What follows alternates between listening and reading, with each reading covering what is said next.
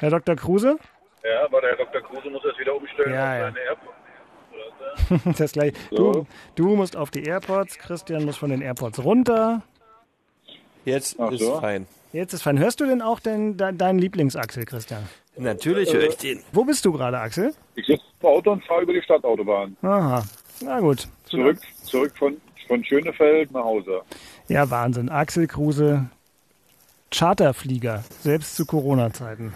Das musst du Genau. erst mal schaffen. Ja, na dann, äh, Sonntagabend 21.12 Uhr, das ist, glaube ich, das späteste Uhrzeittechnisch, das wir jemals aufgezeichnet haben, aber irgendwann ist immer das erste Mal. Jetzt gucke ich hier noch einmal in den Speicher Wir haben mit ganz, ganz netten Kollegen im Schaltraum, der uns hier spontan wunderbar geholfen hat. Jetzt gucke ich trotzdem nochmal nach, dass da auch alles aufnimmt. Denn Axel war so schnell. Wer ist denn da geflogen? Wer ist denn der schnellste Herr Taner? Dil Rossun ist das äh, höchste Tempo, oder? Gut, es war, es war nicht mal, es war nicht mal äh, so schnell. Wir mussten noch warten, weil Darida nicht pinkeln konnte bei der Dopingprobe. Und äh, es hat sich dann alles ein bisschen verzögert, aber irgendwie, keine Ahnung. Dann sind wir angekommen, Flughafen, losgeflogen. Ist ja nichts los an den Flughäfen. Richtig. Also das ist ja, Ihr seid von Köln-Bonn, ne? ja, ja, Köln-Bonn und ja, total easy. Ja, hat geklappt. Pass auf, dann legen wir los. Inforadio Podcast. In einer ganz besonderen Woche, wie gesagt, gerade eben zusammengekommen. Christian Beek noch zugeschaltet aus Mecklenburg-Vorpommern in hervorragender Qualität. Schönen guten Abend, lieber Christian. Ja, schönen guten Abend in die Runde. Hm? Axel Kruse am Handy auf dem Rückweg vom Hertha-Auswärtsspiel wirklich vor zehn Minuten mit der Mannschaft gelandet vom Spiel in Leverkusen und jetzt irgendwo ähm, mit äh, sehr guten Kopfhörern oder Freisprechen auf der Berliner Stadtautobahn unterwegs. Hallo Axel. Hallo, ihr beiden. Äh, und ich bin Dirk Walzdorf vom RBB Sport und wir starten. Wo bist du eigentlich? Ich bin im Sender, mein Freund. Ah, diese Sense. Wow. Natürlich.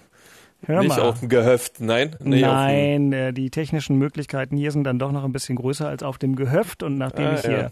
gestern eine wunderbare Inforadiosendung machen durfte, dachte ich mir, komme ich doch gleich nochmal wieder an meinem freien Abend und verbringe den mit euch. Oh. Ich sag Denn mal, Dirk, Dirk, wirklich jetzt, du bist, du bist doch der Mitarbeiter des Jahrhunderts beim RBB, oder? das ist richtig. Also- ja, Das ist ja Wahnsinn. Ja, das- Beim freien Tag, das ist ja, wirklich unglaublich. das ist wirklich unglaublich, ne? Das ist Könnte stark, passieren. wirklich.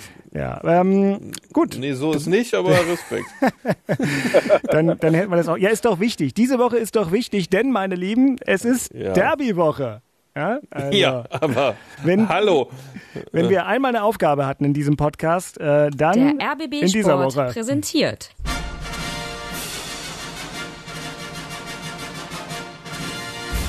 Christian Beek und Axel Kruse in Hauptstadtderby, der Berliner Bundesliga-Podcast. Mit freundlicher Unterstützung von Inforadio vom RBB.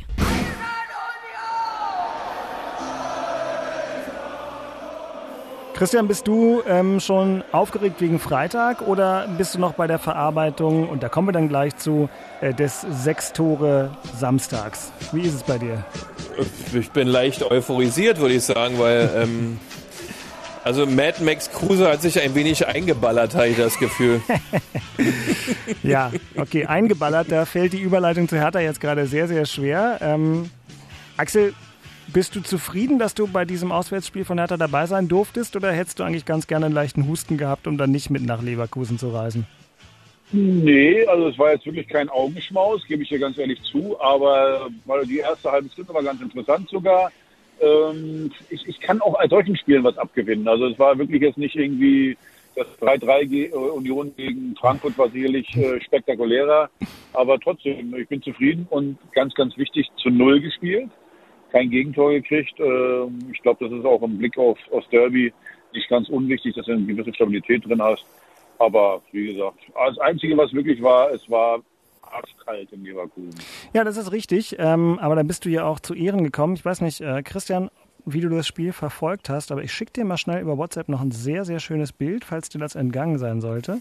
Das habe ich auch während des Spiels Axel selbst geschickt. Warte, Christian, guck auf dein Handy nebenbei. Ich hoffe, dass das geht, während du über dieses Das Handy mit uns alles hier. telefonierst. Guck mal jetzt. Es war frisch in Leverkusen. Ja, genau. Verstehe. Also, Normalerweise ist im Rheingebiet er- da unten ist ja eigentlich immer warm, oder? Ey? Bicke, Bicke, Bicke, das hat er, das hat er abfotografiert von Sky. Ja. Und ich war nur im Bild, weil Hendrik Herzog der Zeugwart von Hertha BSC, Rechts ich daneben. glaube, der erste, der erste Zeugwart in der Geschichte überhaupt ist, der eine gelbe Karte Ja. gekriegt hat. Das war Weil er dir eine Decke gegeben hat, oder was? Nee, weil, und der stand dann neben der Nähe, weil er den Schiri voll gepöbelt hat, beziehungsweise er hat vorher den, äh, der hat vorher den Baumgartlinger bepöbelt, indem er gesagt hat, das war doch eine klare Schwalbe, hast du hier einfach hingeschmissen, das ist doch Betrug, hat er gebrüllt und dann kam der Schiri. Und jetzt muss man aber eins sagen, ich sage dir eins, Jungs, der Schiri kam nicht an, eh, eh, sie da irgendwie gelbe Karte, der kam hin und sagte, Herr Herzog, gelbe Karte. Also er- der kannte auch seinen Namen. Also Ja. von daher. Also gut vorbereiteter. Schiedsrichter, ja. das muss ich aber Genau. sagen, das war der junge Kollege Daniel Schlager und das finde ich relativ Hut gut. ab. Axel, die Weil Szene, der kennt den gar nicht. ja, mehr. wo, wo ihr fotografiert oder wo du fotografiert wurdest oder gezeigt wurdest, das war aber noch vor der gelben Karte. Ähm, Ach ja? Ja, ja. Also ihr wart da irgendwie zweimal im Bild, aber, aber dein Freund und Nachbar Herze war wirklich gut drauf.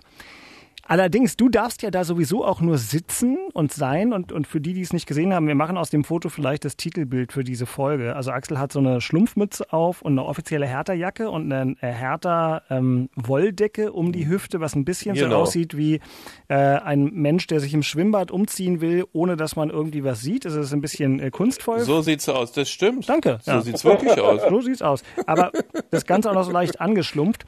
Und Axel, du darfst da ja nur sein, weil du quasi offiziell zur Hertha-Delegation gehörst, ne? Muss ja so sein. Ja, ja, ich bin ja immer dabei äh, äh, für die Hertha-Doku, die wir ja schon seit vier Monaten drehen. Genau. Und ich bin, bin auch immer in der Testung, also zweimal die Woche werde ich Corona getestet, dass ich überhaupt da in der Nähe sein darf. Und ich bin eigentlich, äh, wenn wir die Spiele ähm, aufzeichnen wollen, dann bin ich immer dabei. Aber die Frage ist doch nämlich, wenn du auch jetzt offizielles Mitglied sozusagen vom, vom, vom Stab von Hertha bist, könntest du eigentlich auch noch eine gelbe Karte kriegen. Auf den Tag warte ich noch. Das kann eigentlich nicht passieren, weil ich mich immer so unter Kontrolle habe, äh, weil ich, weil ich, weil ich auch so immer in, in die völlig andere Ja, Richtung pöbel, genau. dass der Schiedsrichter gar nicht sieht. Äh, und also es gab ja einige jetzt hier bei der gelben Karte von Herzog, die gesagt haben, Herr Kruse, hast du wieder den Herzog schön aufgehetzt, der hat nur gepöbelt, weil du vorher gepöbelt hast. Aber äh, das würde ich jetzt So war es nicht natürlich unterschreiben. Ja, selbstverständlich nicht. Aber das wäre echt, das wäre echt stark. Ja. Äh, Ich habe einen guten Freund, der tatsächlich äh, unsere äh, Podcast-Ausgaben wirklich regelmäßig und sofort hört und immer mal die eine oder andere gute Anmerkung macht. Und der hat das nämlich auch gesehen. Und das war ein Gedanke von ihm. Der hat gesagt, sag mal, könnte Axel dann auch noch mal eine gelbe Karte kriegen? Und ich finde es wirklich einen sehr, sehr interessanten Gedanken, ohne dir das nahelegen zu wollen. Und jetzt müssen wir hier mal unsere Arbeit machen. Ja, genau. Nachspiel. Also, Axel, Hertha BSC fährt zum Champions League, ähm, ja nicht nur Aspiranten, sondern Teilnehmer Bayer Leverkusen und ähm, macht dort ähm, einen, äh, ja, wie soll man sagen, einen, einen, einen guten Eindruck, wobei Champions League Teilnehmer ist natürlich Quatsch. Seht es mir nach. 21.20 Uhr am Sonntagabend bei Leverkusen spielt in der Europa League, hat unter der Woche gegen Hapoel Beersheva mit 4 zu 1 gewonnen, aber steht im Moment in der Liga auf einem Champions League Platz und spielt sehr stabil und Hertha nimmt einen Punkt mit. Warte mal, Axel, ich spiele ganz kurz die Höhepunkte aus Hertha-Sicht ein, ja? A Achtung, Achtung, hast du. A- Achtung, geht los. Und fertig. Das wusste ich. Das war mir so klar, dass wir mit so einem Ding kommen. Ja, komm, der lag auf den Punkt, den musste man machen. Ja, also, pass auf, noch ein, noch ein Eindruck von mir, weil das passiert mir auch nie. Ich bin tatsächlich bei diesem Spiel weggenickt. So, und jetzt kommt Axel Kruse, der mit dabei war. Ja, ich habe ja gerade eben schon gesagt, ich finde, die ersten 20, 25 Minuten waren ganz unterhaltsam, weil man, da hat man richtig gemerkt, beide Mannschaften wollten dem Spiel so ein bisschen den Stempel aufdrücken. Hertha hat wirklich ein paar, paar gute Situationen da gehabt. Also eine gute Chance von äh, Luke Bacchio, wo er den Ball nicht so richtig trifft. Ähm, ein paar, paar, paar ungenaue äh, letzte Pässe. Und ja, dann nachher, glaube ich, ging es nur noch darum, das Ding zu verteidigen, einen Punkt mitzunehmen. Also man merkt schon, dass gerade im Offensivspiel, dass die Mannschaft das sich gerade vor Selbstvertrauen stürzt. Ich sag mal so, bei so einem 0-0, das war so ein typisches 0-0, Mund abputzen, Punkt mitnehmen und vor allen Dingen, ja, du hast vor diesem wichtigen Derby nicht verloren. Das ist, glaube ich, das Wichtigste. Und ich glaube, sonst brauchen wir über das Spiel nicht weiter reden. Ja, aber du hast noch richtig Schwein gehabt, ne? weil, ähm, was war das? Äh, irgendein Bender hat doch da in der 93., 94., also noch so knapp am Tor ja. vorbeigeköpft. Ich glaube direkt von der 5-Meter-Raumkante. also das war ja nochmal temporärer Herzstillstand. Oder hast du das schon nicht mehr gesehen, Axel, weil du das schon Richtung Kabine unterwegs warst? Nee, nee, ich habe das schon noch gesehen. Äh, und, äh, aber es wäre auch für Leverkusen äh, unverdient gewesen, muss man ganz klar sagen. Weil, äh, also auch beide Trainer haben nach dem Spiel gesagt, das äh, geht völlig in Ordnung. Kann, jeder konnte seiner Mannschaft nicht wirklich einen Vorwurf machen. Also es war, wie gesagt, ein typisches 0-0. Äh, ich meine, das hätte jetzt noch gefehlt. In der 93. Minute kriegst du noch das Gegentor und verlierst dann da noch. Also jetzt mal ganz ehrlich, also Union hat ja im Moment auch ein bisschen Glück, muss man ja auch mal sagen. Also jetzt wollen wir aber nicht, dass wir das Ganze äh, dann als Pech haben. Also von daher, nee, nee, also ist schon, nehmen wir so hin und äh, war wie gesagt verdient, glaube ich. Na gut, wenn es so ist, dann äh, ist es so oder hat Axel uns beschummelt in seiner Wahrnehmung, Christian? Ähm Ach, du, nach dem 2-5 gegen Dortmund war ja erstmal wichtig, dass du Null spielst, ja? ja. Auch wenn Bayer jetzt nicht in Bestbesetzung gespielt hat, da hat er auch die halbe Mannschaft war ja nicht dabei. Aber am Ende zählt's nicht. Wichtig war für Hertha total, dass Null zu Null gespielt wird hinten, ja? Und du dann Selbstvertrauen kriegst fürs Derby. Ähm, ansonsten waren die ersten 20 Minuten natürlich ein bisschen besser und hinten raus war es dann, glaube ich, auch von beiden Mannschaften nicht allzu doll. Es war so ein Grotten-Nachmittagskick 0-0.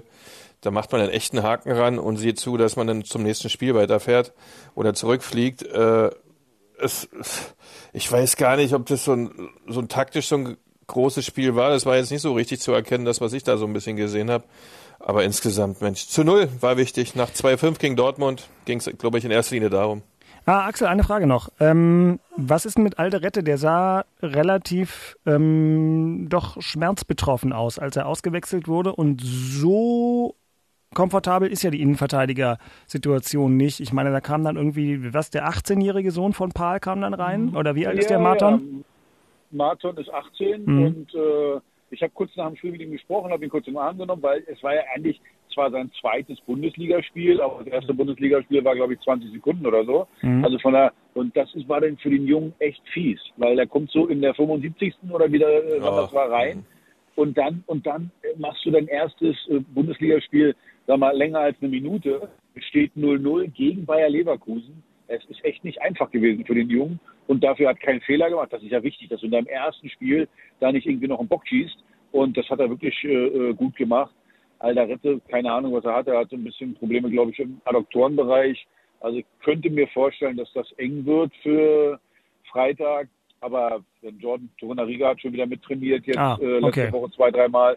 Also der könnte dann, glaube ich, eher einspringen als Martin dabei. Ja, gut. Aber nochmal, das ist wirklich, also das, die meisten sagen, äh, das ist ein Junge, Boah, jetzt kommt dir die Stadtautobahn also, aber mal richtig. Du bist du gerade im Britzer Tunnel oder was? Weil ja, es jetzt das hier kann nur der also Britzer Tunnel sein. Das kann nur der Britzer Tunnel sein. Nee. War da jeden Tag lang.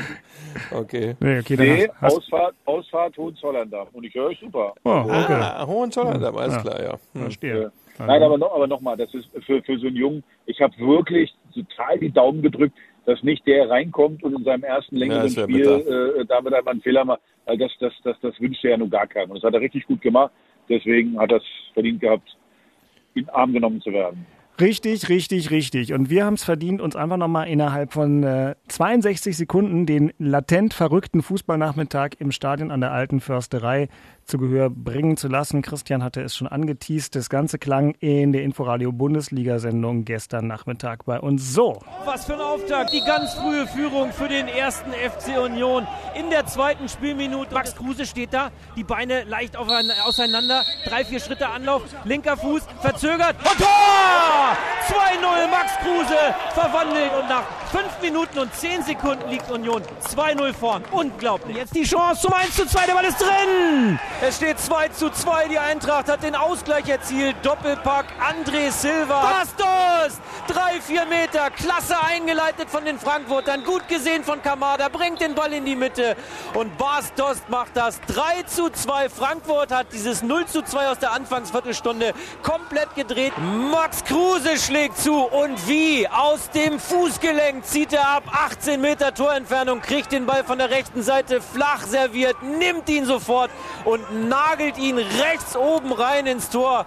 Union reagiert also auf den 2 zu 3 Rückstand, macht das 3 zu 3. Wieder ein Kunstwerk von Max Kruse. Ja, und viel mehr ist auch gar nicht passiert, aber reicht ja auch eigentlich. Ja, auf jeden Fall. Das war, ähm, ja. Wie ist das eigentlich, Christian, bei dir mit Blutdruck und Herz und so? Geht da noch alles? Also ich habe kaum gesessen, stand 2-0. Das war, äh, man muss aber auch dazu sagen, ähm, mal ganz nüchtern betrachtet, man hat momentan auch echt Spielglück. Also das Einzelne von Andrich, ey, da fällt dem Trapp der Ball aus der Hände.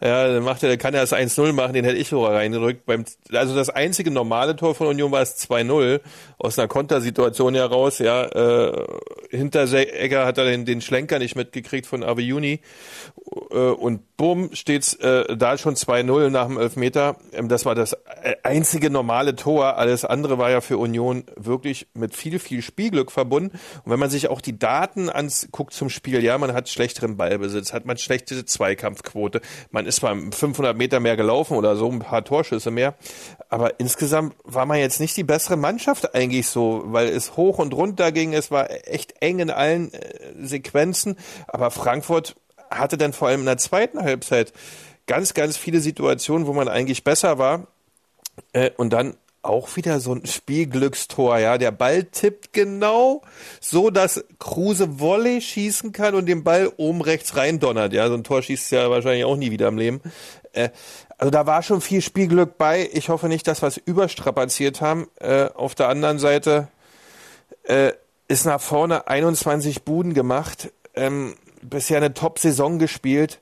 Es gibt eigentlich nichts zu deuteln, außer dass mir das ein bisschen vom Spielglück zu viel war. Ein bisschen äh, viel. Binke, ich hatte, Binke, ich hatte mir vorgestellt, das Erste, was ich sagen wollte, sag mal, habt ihr eigentlich einen Papst in der Tasche? Mhm. Also genauso, wie du es gerade gesagt hast. Also das erste Tor, okay, der fällt ihm dann vor die Füße, genau. macht, habt den Fehler. Du sagst, das zweite Tor war normal. Würde ich jetzt sagen, naja, also man sagt ja, wenn unmittelbar davor ein Handspiel war, dann kann das äh, nicht zählen. Also da waren Elfmeter. Jetzt habe ich in der ARD gehört, das war nicht unmittelbar davor. Also ich weiß nicht, ob da, da war noch war kein Frankfurter mehr danach am Ball. Das war ein klares Handspiel an der Mittellinie. So, warum man das Tor nicht zurücknimmt, verstehe ich nicht. Also für mich wieder ein Papst in der Tasche. Und wie du sagst, beim dritten, äh, äh, hm. dort, der genau so auf, dass Max Kruse den Winkel kloppen kann. Aber wie gesagt, den Papst in der Tasche bis zum neunten Spieltag am zehnten Spieltag haben wir den Papst in der Tasche. Ich wusste gar nicht, dass ihr alle so kirchlich seid. Hm. Ja, ja, auf einmal geht es auch damit los. Ja, das ist ja, gar heute, keine Frage. Heute ist ja auch erster Advent. Papst, ne? ne? Also, ähm, Nein, aber, Axel, du hast, aber, hast du recht. Das ist ein bisschen viel gewesen jetzt, also am gestrigen Tage.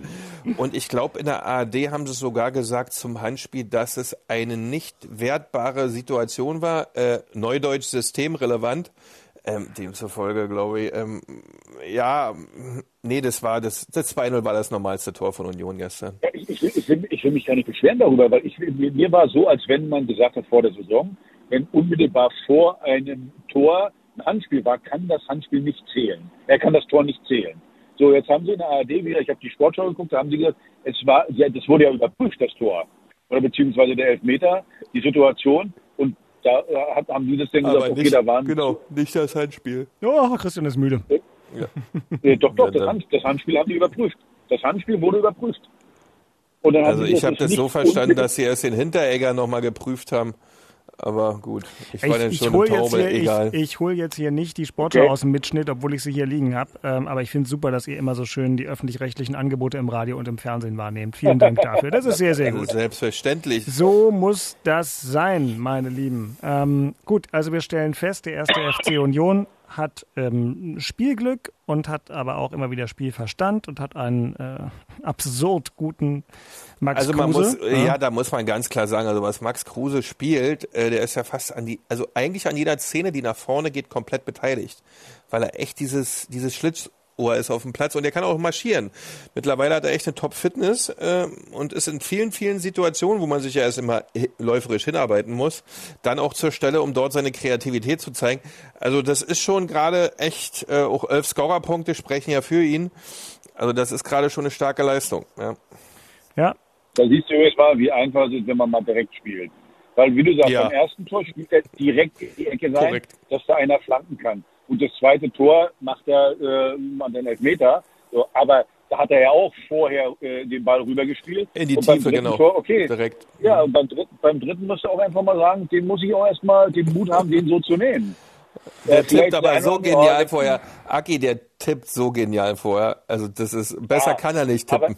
Aber, wie sage ich immer, Glück hat nur der Richtige, weil er probiert ja, wenigstens. Ja, Die voller Überzeugung. Hätten den, Ball wieder an, hätten ihn wieder angenommen, äh, nochmal nach hinten gespielt oder nochmal quer. Er ballert halt drauf und äh, ja, das zeichnet ihn aus. Ah. Und Max Kruse, schlanke 67 Prozent gewonnene Zweikämpfe. Das ist ja vielleicht in der Position jetzt auch nicht so schlecht. Ähm, Absolut. Kann, kann, man mal anbieten. Ist wie früher bei dem anderen Kruse, ne? So, ähm, manchmal. Da hat er sich ja das abgeguckt. Ja, ja, genau. Das Thema in Charlottenburg. So, das Thema in Charlottenburg kann entweder ähm, Axels Schlumpfmütze sein oder, oder hoffentlich nicht Angst. Wie, das Thema in Charlottenburg ist nur Derby. Äh, wie gesagt, jeder weiß, hat es ja gerade gesagt, der Papst wandert jetzt äh, von Köpenick nach Charlottenburg äh, in die Tasche und äh, deswegen, ich glaube, es wird ein hochinteressantes Spiel. Äh, alle freuen sich darauf.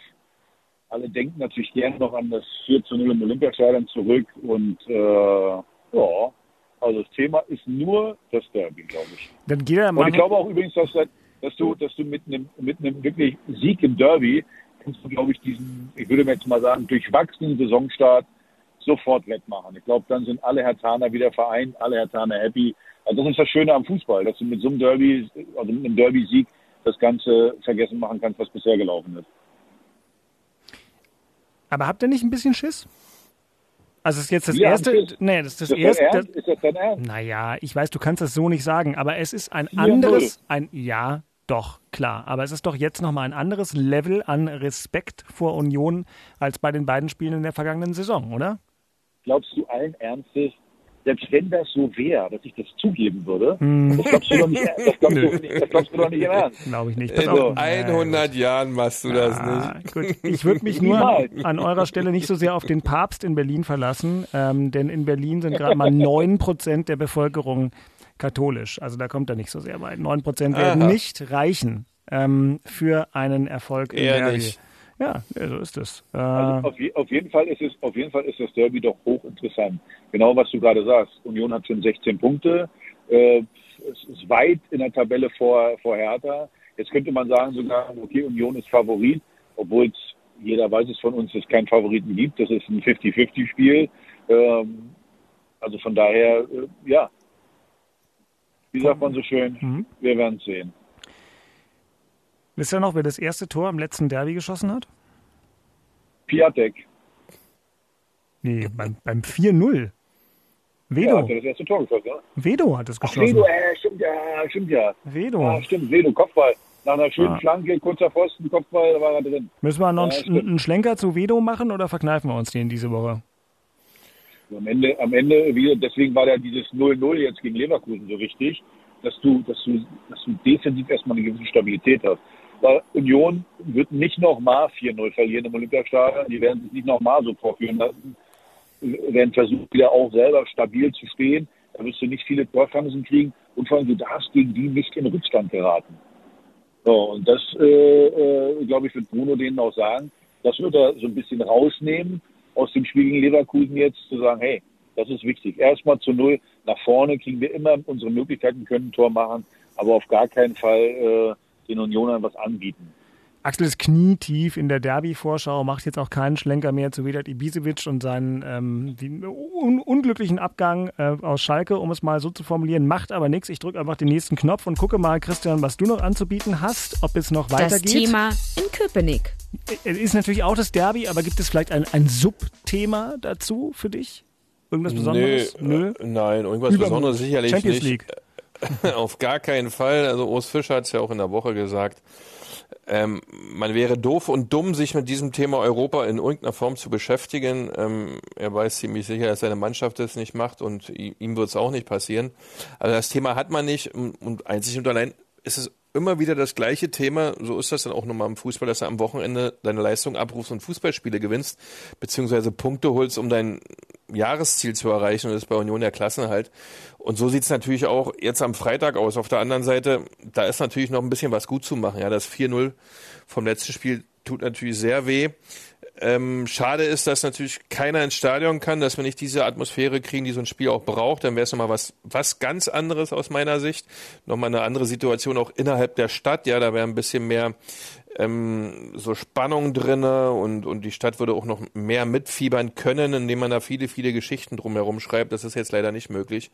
Aber dieses Spiel äh, werden wir mit Sicherheit völlig anders angehen als das letzte Spiel. Und die Jungs wissen ganz genau, äh, dass dieses 4-0 äh, so in der Form nicht nochmal passieren darf. Und das wird auch nicht nochmal so passieren, weil ich glaube, ähm, mit dieser Performance der 16 Punkte und der derzeitigen Verfassung auch und den Möglichkeiten, die man nach vorne hat, ähm, ich glaube, das wird ein sehr, sehr spannendes, interessantes Spiel. Ich sehe es wie Axel 50-50. In so einem Spiel kann jeder gewinnen. Ähm, und ich freue mich da richtig drauf, weil da ist echt was richtig, richtig gut zu machen nach diesem 4-0 und ich hoffe, dass die Jungs das, das Ding drehen da. Dann gucken wir doch mal aufs Schlüsselpersonal in dieser Derby-Woche, denn äh, es gibt ja immer besondere Protagonisten. Herr Tana der Woche. Ist natürlich theoretisch Henrik Herzog, Axel, muss ja sein. nee, aber ich, ganz ehrlich, ich weiß nicht, wie ich den Dreh jetzt finden soll. Für mich ist der Herr Tana, der kommt hier nie drauf. Hä? Mann, ich wollte ich wollte über ihn reden. Diego Maradona ist gestorben. So, und für jeden Fußballer, für jeder Verein, glaube ich, muss, muss, muss Diego Maradona ehren, oder? Was für Natürlich. ein geiler Kicker, was für ein geiler Kicker war Diego Maradona. Ich kann mich noch genau erinnern, wie ich angefangen habe, so im Osten, so als, als, äh, als Profi, äh, und habe den dann spielen sehen, habe eigentlich gedacht, ich höre gleich wieder auf, weil was der konnte, äh, dem ist ja nie ein Ball weggesprungen. Es war einfach so ein geiler Spieler. Und ähm, ja, für mich, ja, jetzt wird die alle sagen, ist der bekloppert, hat er mit Hertha zu tun. Ich wollte aber über ihn reden, deswegen, und äh, mir fiel nur die Rubrik ein, Herr Thaler der Woche. Wie gesagt, jeder, jeder, jeder Fußballer muss, glaube ich, Diego Maradona geliebt haben, oder? Oder der, der sich ein bisschen mit Fußball auseinandersetzt, der Fußball liebt.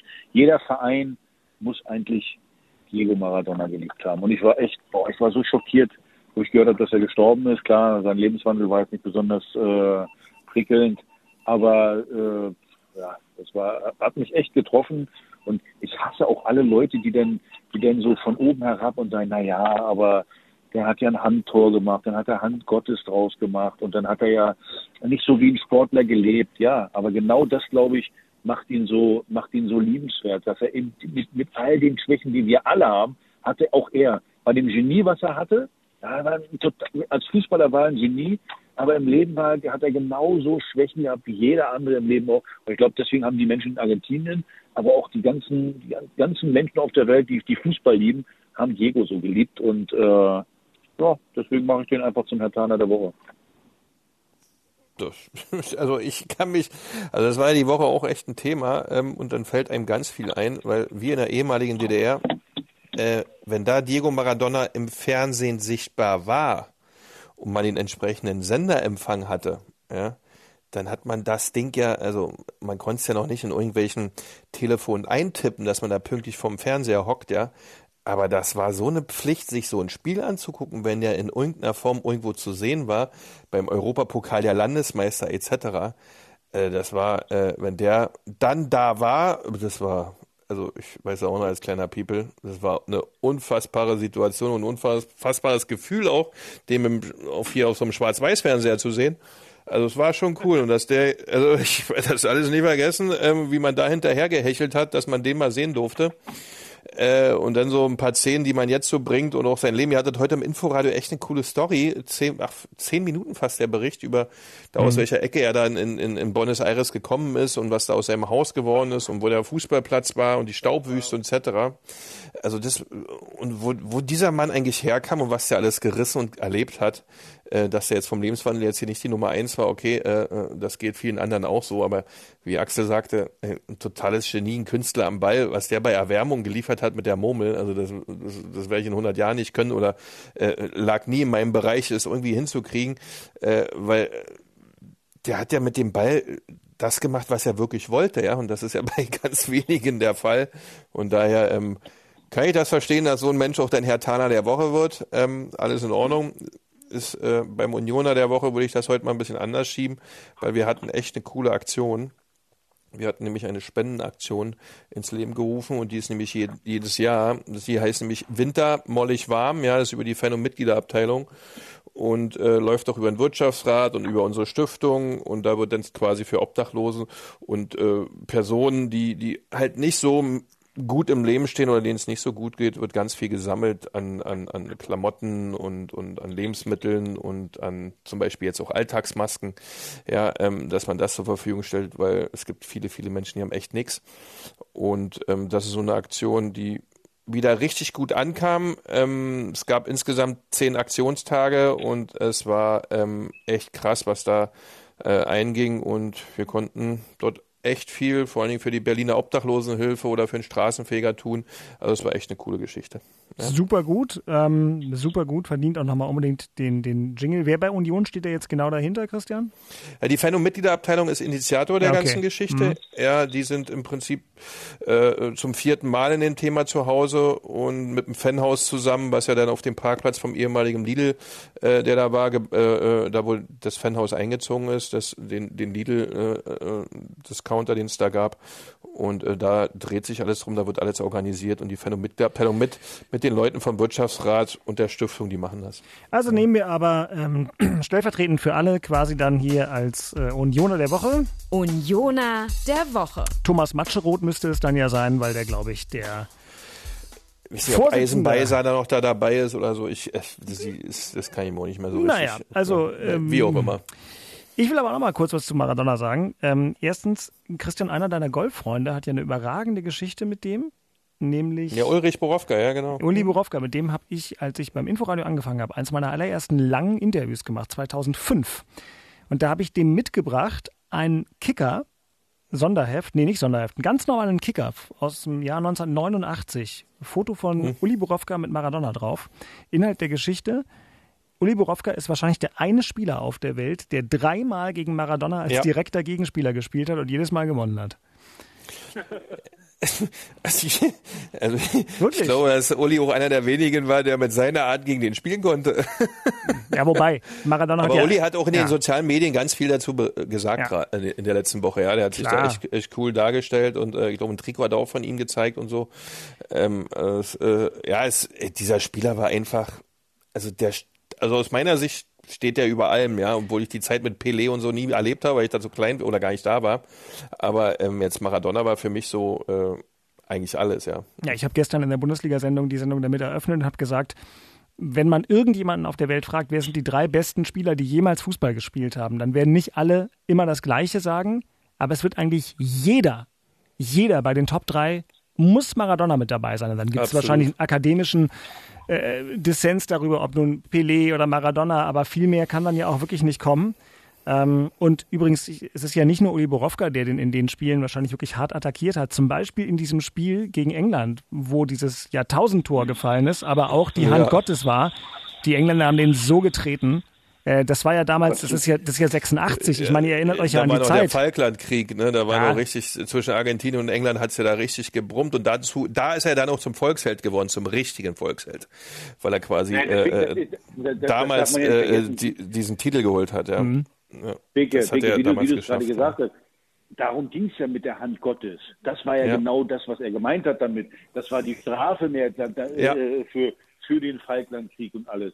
Und von daher, äh, ja, also Diego Maradona, ich, wie du sagst, das Tor äh, 86 gegen England, das zweite. Da weiß ich, werde ich nie vergessen. Ich war 19 Jahre alt. Ich habe dieses äh, Dribbling. Ich habe hab geschrien. Ich habe geschrien zu Hause. Meine Mutter kam reingelaufen äh, ins Wohnzimmer. Ich stand auf der Couch äh, und habe gebrüllt und meine Mutter hat gedacht, wäre irgendwas passiert. Was ist denn hier los, mein Junge? So, und ja, das glaubst du nicht. Das war ein, ein unfassbares Tor, wie der die alle ausgekegelt hat. Und vor allen ja. Dingen, Dirk, du hast es gerade richtig gesagt heute kannst du vielleicht auch nochmal so ein Tor machen, weil dich keiner operiert. Mann, die haben den operiert. Also viel schlimmeres mm. Spiel war gegen, gegen, gegen, Italien. Claudio Gentile, 82. Der hat den, das war Körperverletzung. Da wirst du ja. heute für verhaftet. Ja. Für die Fouls wirst du verhaftet heutzutage. Und der, äh, ja. äh, der ist immer, Diego ist immer wiedergekommen. Immer ja. wieder ist der und hat was gemacht. Also es war der beste Spieler, wie gesagt, für mich, also noch besser als Pelé weil er einfach äh, ja noch ein bisschen künstlerisch war. Pelé war seiner Zeit weit voraus, körperlich, weil er, weil er einfach schnell war, sprungstark äh, und alles. Aber Maradona war halt noch, ja, so ein bisschen mehr Genie, fand ich jedenfalls. Und äh, von daher, ich war wirklich richtig traurig, als ich das, äh, das gehört habe. Und nochmal, diese ganzen Oberschlaumeier, die sagen, na ja, Hand gespielt und wie gesagt, Lebenswandel. Ja, das gehört alles mit dazu. Aber der hat wenigstens richtig gelebt, ne? Der hat mal richtig Gas gegeben. Der war mal ganz weit vorne, war der bei allem. Junge, Junge, Junge. Genau, das war wirklich. Ich, ja, der, der, hat nichts weggelassen, der Kollege. Aber, das, das, aber es war absolut auch, auch faszinierend. Ähm, bei der Fußball-WM 2018, da war ich beim Spiel, ich glaube, es war Argentinien gegen Island. Ähm, und, Wo er auf der Tribüne da ja, abging? Genau, und da, und da, da saß ich durch einen Zufall. Ich war, hat, hab mich ein bisschen in eine Kurve reingeschmuggelt, hätte eigentlich woanders sitzen sollen mit meiner Pressekarte und saß dann wirklich so Luftlinie vielleicht 20 Meter von Maradona weg. Und ich habe fast überhaupt nicht auf das Spiel geachtet. Ich habe die ganze Zeit nur zu Maradona geguckt, weil das so eine Show war, wie der abgegangen ist, wie er ähm, auf das Spiel reagiert hat, wie er die ganze Zeit mit den Fans interagiert hat. Ein Typ hat sein Leben riskiert, um da irgendwie ein Trikot zu Maradona in die VIP-Loge zu schmeißen, ähm, damit er da eine Unterschrift draufkriegt. Also da merkte man schon, das war irgendwie was, was ganz, ganz Einzigartiges. Und was der auch an Massen äh, anzieht, ja, was ja. da, was die da alle zu dem Sarg hinrennen, wie viele Menschen da unterwegs waren, ein ganzes Land auf dem drei Tage Staatstrauer. Für einen Fußballspieler, ja, das ist schon unfassbar. Ne? Die, also das ist für, die, für, die, für, für, die Argentinier war Diego immer einer von, von, von, von ihnen. Also ja. weil er eben, weil er eben auch die Schwächen hatte, weil er sich immer mit den Großen angelegt hat. Und deswegen, weil er eben auch, auch gegen die Großen äh, äh, angegangen ist, haben die Leute ihn äh, so geliebt in Argentinien. Und wie gesagt, nochmal, diese, diese Drogensucht, man, es gibt viele, die, die damit zu kämpfen haben. Man kann wirklich nur froh sein. Also ich habe 30 Jahre geraucht, das nennt man auch Drogensucht eigentlich. Aber eigentlich äh, hat das nicht so eine Folgen, zumindest zu dem Zeitpunkt gehabt, wie, wie, wie am Ende bei Diego. Ne? Also der hat äh, halt durch seine Drogensucht, äh, glaube ich, äh, ich glaube, das hat ihn ja kaputt gemacht am Ende. Am Ende. Ja, ja, total, absolut, dann. absolut.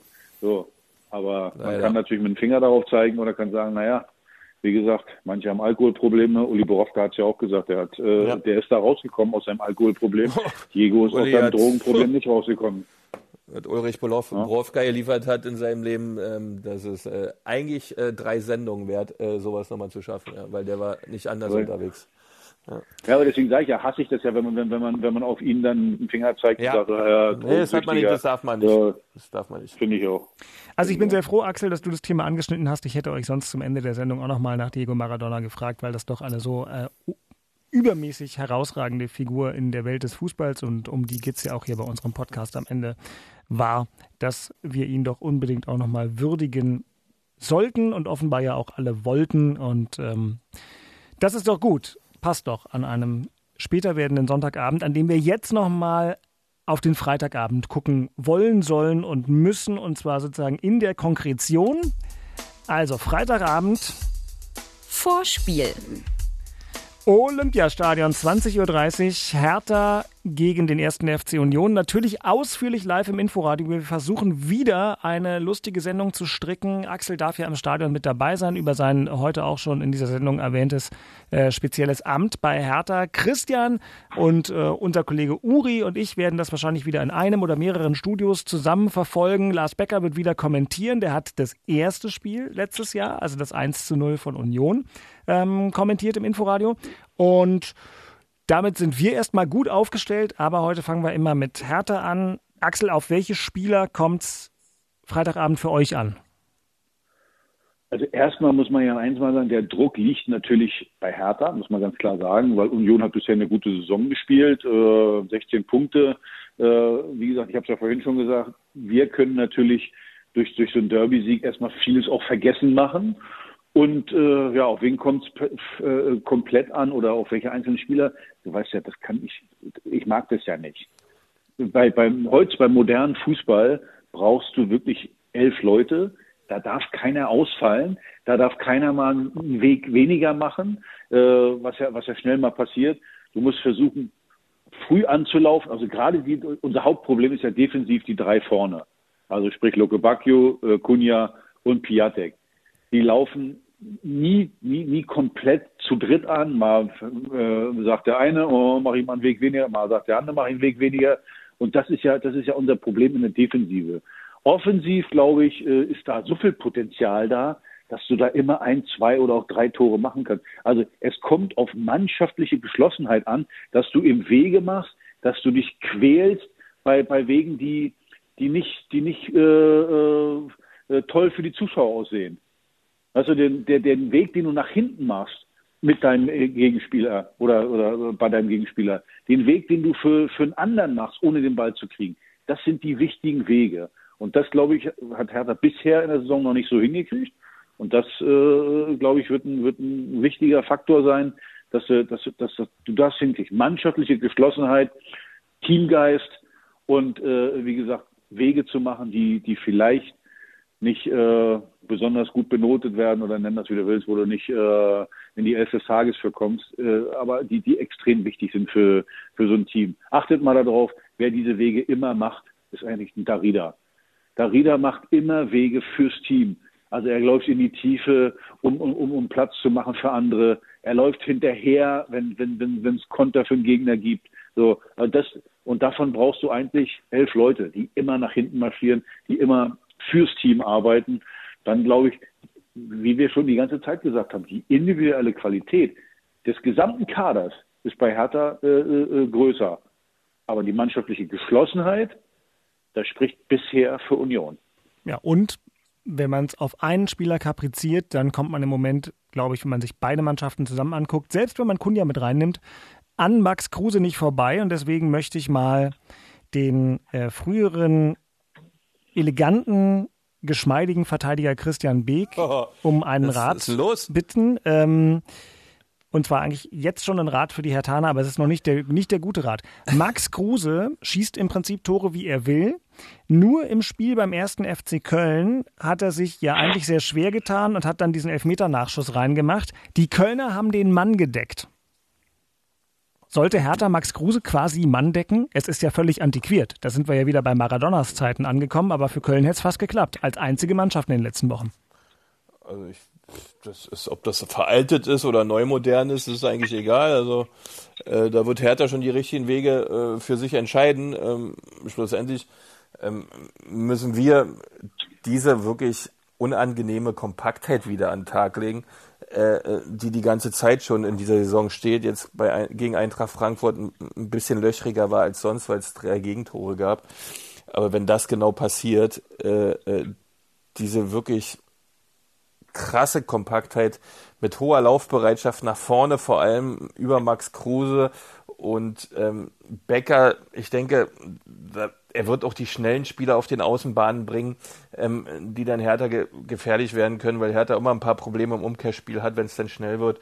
Ähm, das, das wären alles Möglichkeiten wären für uns, aber es steht und fällt mit der Kompaktheit in der Defensive, mit dieser wirklich Dichte der Ketten. Und wenn man das hinkriegt, hat man riesengroße Möglichkeiten, ein super Derby zu spielen.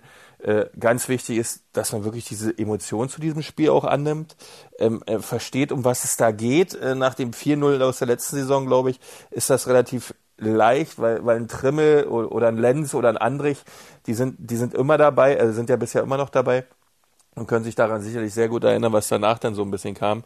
Äh, und das zu transportieren auf, ins Olympiastadion äh, die Mannschaft dort auch emotional so fit zu kriegen, dass sie da wirklich bis an die Grenzen geht. Wenn man das schafft, hat man richtig gute Möglichkeiten, auch einen Dreier da zu holen. Äh, und ich bin da eigentlich ähm, ähm, nicht unruhig, natürlich wegen 16 Punkten auch nicht unruhig, ähm, sondern eigentlich sehr optimistisch, dass das ein gutes Spiel wird. Ja, und wenn man da alles reinschmeißt, alles geliefert hat äh, und da nicht vom Sieger vom Platz geht, dann ist das auch so.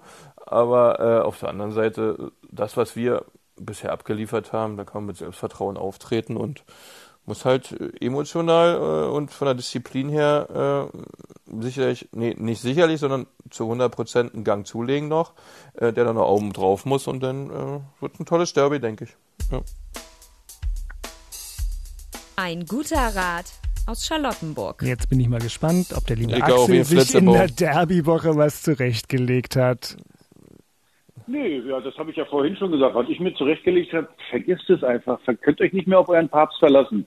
Der Papst wandert drüber äh, äh, nach Charlottenburg. Also auf jeden Fall, das wird es jetzt nicht sein, dass ihr wieder so ein äh, Glück habt wie in den letzten Wochen. Also das Derby muss man sich hart erarbeiten, wenn man das gewinnen will. Deswegen liebe Köpenicker. Wie gesagt, mit dem Papst ist es vorbei. Es gibt eine Derby-Klatsche, aber ist auch nicht schlimm. Dann habt ihr zwar trotzdem 16 Punkte, seid vor uns, aber ich glaube, im direkten Vergleich könnt ihr gegen uns nicht gewinnen. Nehmt so hin, nehmt wie Männer. Ein guter Rat aus Köpenick.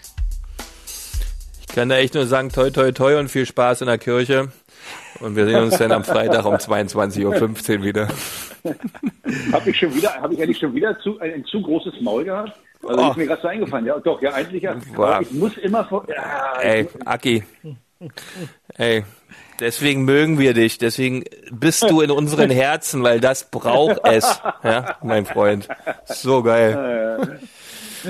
Ja, dann werden doch hier mal die Perspektiven äh, ausgetauscht. Ihr könnt jetzt beide noch mal ins Gesangbuch gucken oder auch in die Bibel. Ähm, und dann wird Freitagabend aufgelaufen und später abgerechnet. Und wir können dann, ich freue mich schon, derjenige, der verliert, wird ja dann mit Sicherheit die tabellarische Stadtmeisterschaft wieder ins Gespräch bringen. Ach, wir werden alles ins Gespräch bringen. Da geht's los, sag ich dir. Da wird alle Varianten gibt's dann. kannst du, kannst du wissen.